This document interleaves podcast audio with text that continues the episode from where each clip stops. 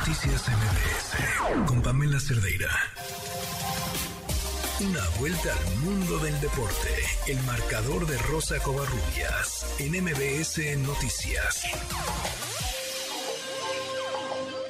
Rosa Covarrubias, buenas noches. ¿Cómo estás? Adrián, ¿cómo estás? Buenas noches. Sí son buenas noches, pero la verdad es que en Qatar dudo, dudo que la selección mexicana la esté pasando bien.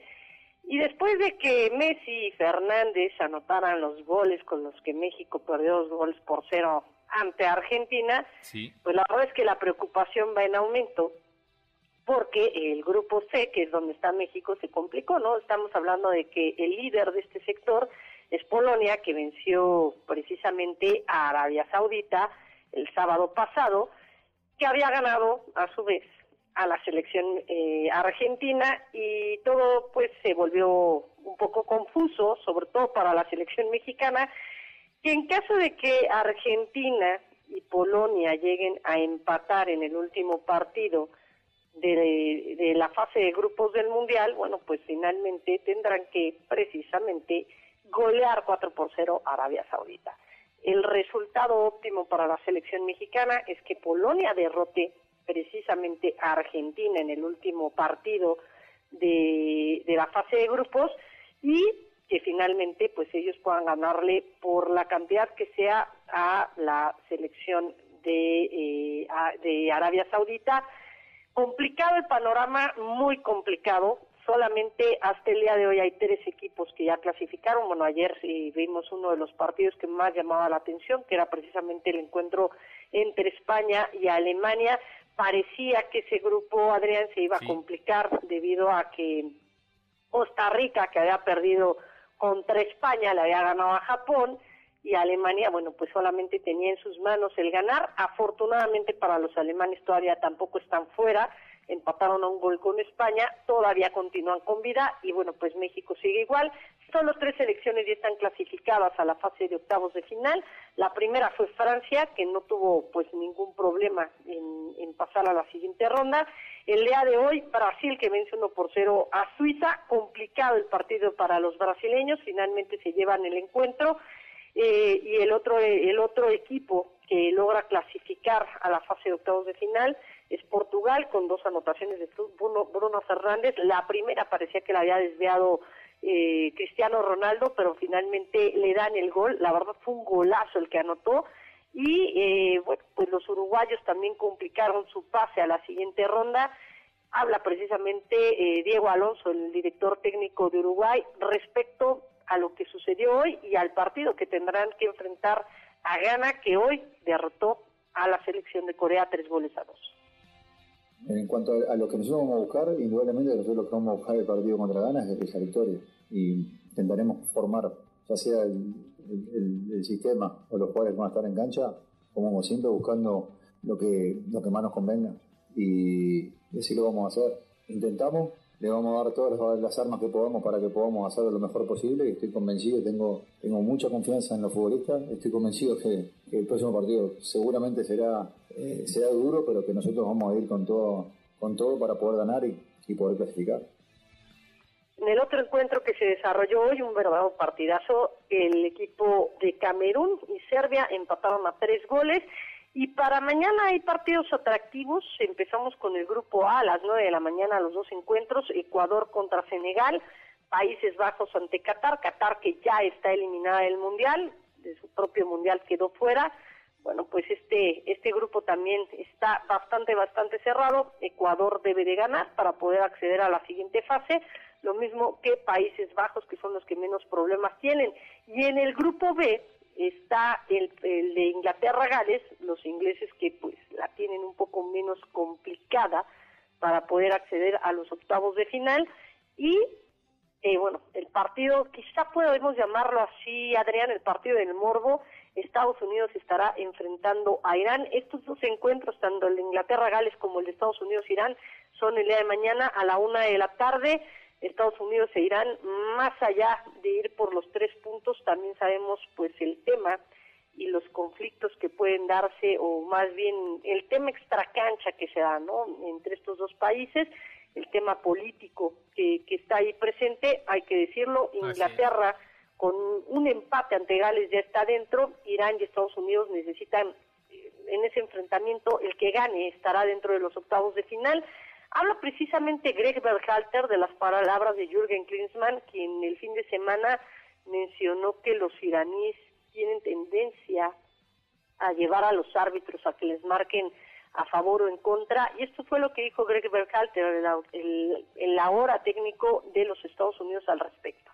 Estoy aquí para discutir el juego de Estados Unidos contra Irán, no Jürgen Klinsmann. Estás hablando de un tipo que está en la televisión. Si quieres comentarios sobre lo que él dijo, cómo lo dijo, qué quiso decir al decirlo, debes preguntarle a Jürgen. Y bueno, Queiroz, el técnico de Irán, que el fin de semana también sorprendió al, al derrotar a Gales, habló acerca de pues este partido y de la connotación política y de cómo los juegos mentales pueden beneficiar o perjudicar en el fútbol. If after 42 years in this game si después de 42 años en este juego como entrenador todavía creería que puedo ganar partidos con esos juegos mentales, creo que no aprendí nada sobre el juego. Y no es así. Esos eventos colectivos que rodean esta Copa del Mundo, espero, serán una buena lección para todos nosotros en el futuro. Y que en el próximo evento sepamos que nuestra misión aquí es crear entretenimiento y, al menos durante 90 minutos, hacer feliz a la gente.